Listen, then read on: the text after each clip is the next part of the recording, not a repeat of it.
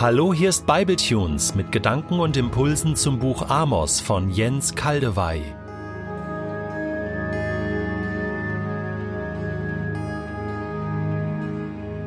Ich lese aus der Übersetzung Hoffnung für alle Amos Kapitel 2, die Verse 1 bis 16. So spricht der Herr. Die Leute von Moab begehen ein abscheuliches Verbrechen nach dem anderen. Sie haben die Gebeine des Königs von Edom zu feiner Asche verbrannt. Das werde ich nicht ungestraft lassen. Das ganze Land und auch die Paläste von Keriot werden ein Raub der Flammen.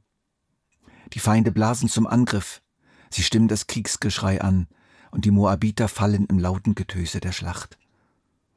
Den Herrscher von Moab bringe ich um, mitsamt den führenden Männern. Darauf gebe ich, der Herr, mein Wort. So spricht der Herr. Die Leute von Juda begehen ein abscheuliches Verbrechen nach dem anderen. Sie treten mein Gesetz mit Füßen und leben nicht nach den Geboten, die ich, der Herr, ihnen gegeben habe. Sie ließen sich von den falschen Göttern verführen, denen schon ihre Vorfahren nachgelaufen sind.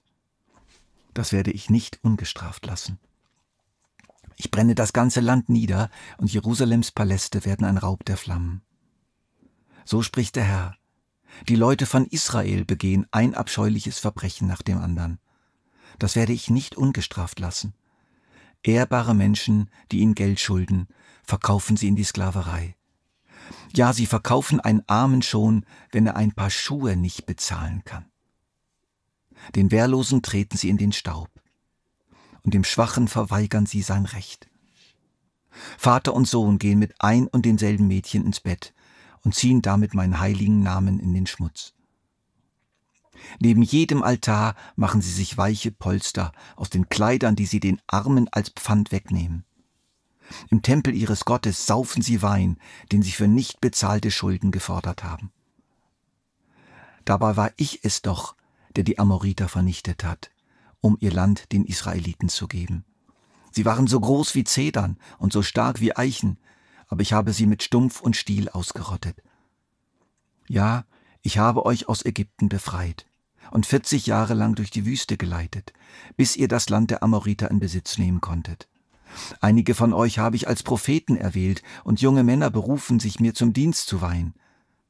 Ich, der Herr, frage euch, Israeliten, habe ich nicht dies alles für euch getan? Ihr aber habt diejenigen, die sich mir geweiht hatten, gezwungen, ihr Gelübde zu brechen und Wein zu trinken. Den Propheten habt ihr verboten, euch meine Botschaft weiterzusagen. Darum werde ich euch eine Last aufbürden, unter der ihr hin und her schwankt wie ein zu voller Erntewagen. Sogar der Schnellste unter euch kann da nicht mehr entfliehen. Dem Stärksten hilft seine Kraft nicht mehr, und der beste Soldat verliert sein Leben. Die Bogenschützen werden überrannt, die besten Läufer und schnellsten Reiter auf der Flucht getötet. Selbst der mutigste Soldat lässt an jenem Tag die Waffen fallen und rennt um sein Leben. Darauf gebe ich, der Herr, mein Wort. Begeistert hören die Leute zu. Sie johlen und klatschen in die Hände.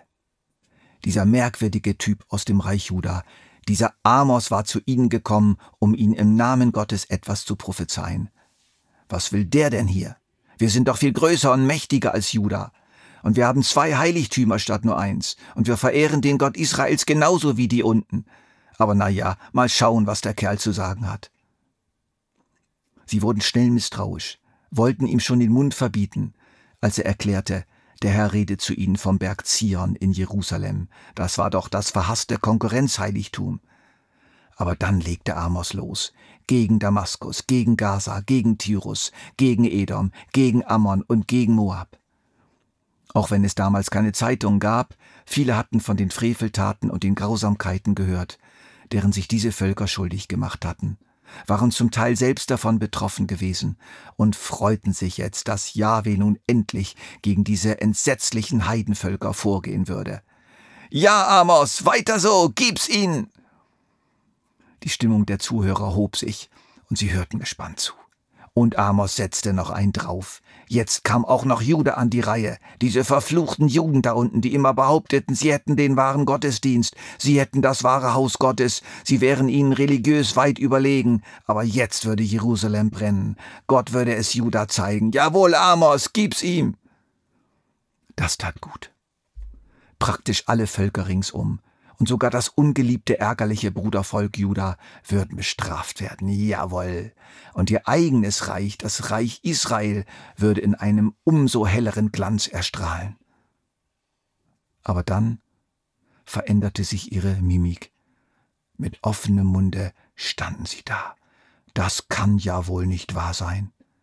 Aus demselben Munde, aus dem sie eben noch die willkommenen Anklagen gegen die anderen gehört hatten, strömten jetzt mit der gleichen Leidenschaft Worte, die sich gegen sie selbst richteten, als wenn der Spieß plötzlich umgedreht wäre.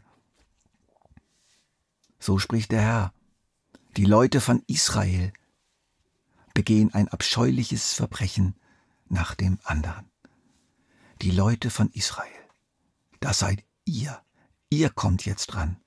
Jetzt hält Amos ihnen im Namen seines Gottes ihre Schuld vor, Entrechtung und Ausbeutung der armen Bevölkerung, um sich ein schönes Leben zu machen, und ausufernde Hurerei, Vater und Sohn gehen zu derselben Prostituierten. Jesus würde später sagen, was siehst du den Splitter im Auge deines Bruders, und schau mal, in deinem Auge befindet sich ein ganzer Balken. Was würde Amos heute sagen zu uns, uns heutigen Israeliten? Vielleicht würde er wettern gegen Nordkorea, Russland, China, Venezuela, Weißrussland, die Katholiken oder die liberalen Theologen und die Homosexuellen, und wir würden sagen, gut so, gib's ihnen, das sehen wir genauso. Aber dann würde er vielleicht den Spieß umdrehen. Meint ihr, ihr seid besser? Wenn doch Vater und Sohn im selben Haushalt an ihren Computern dieselben Pornoseiten anklicken? Wenn ihr von euren dicken Mittelstandsgehältern nur ein Bruchteil den Armen gebt? Wenn er schon wieder eine neue Polstergruppe, ein noch größeres Fernsehgerät und das neueste Smartphone kauft, aber der 39. Spendenaufruf ungelesen im Papierkorb landet? Amos nennt dann nicht nur die Schuld der israelitischen Oberschicht beim Namen, sondern verstärkt sie noch, indem er dann aufzählt, was Gott alles für Israel gemacht hat.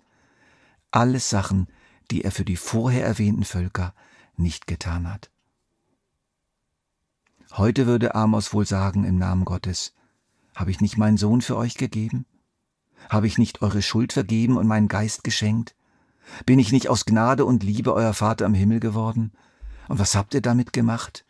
Ihr lebt weiter euer Leben, und man kann keinen Unterschied erkennen zwischen euch und denen, die mich nicht kennen. Verehrte Bibeltunshörer, verzeiht mir, wenn ich hier ein wenig steche, ein wenig ungemütlich werde, ich sage das wirklich auch zu mir selbst. Es ist aber wichtig, dass wir die Botschaft von Amos auch für uns heute hören und uns nicht so darüber stellen, als ob es uns nichts angehe. Dass wir nicht etwa so handeln wie der Pharisäer im Tempel, der selbstsicher betete, ich danke dir, Gott, dass ich nicht so bin wie die übrigen Menschen. Ich bin kein Räuber, kein Betrüger und kein Ehebrecher, und ich bin auch nicht wie jener Zolleinnehmer dort, und so weiter. Herr, wir bitten dich, Ernsthaft, hilf uns heute, hier in unserer westlichen Christenheit, die Stimme von Amos zu hören und zu verstehen. Zeig uns, was dir an uns nicht gefällt und schenke uns Raum zur Umkehr.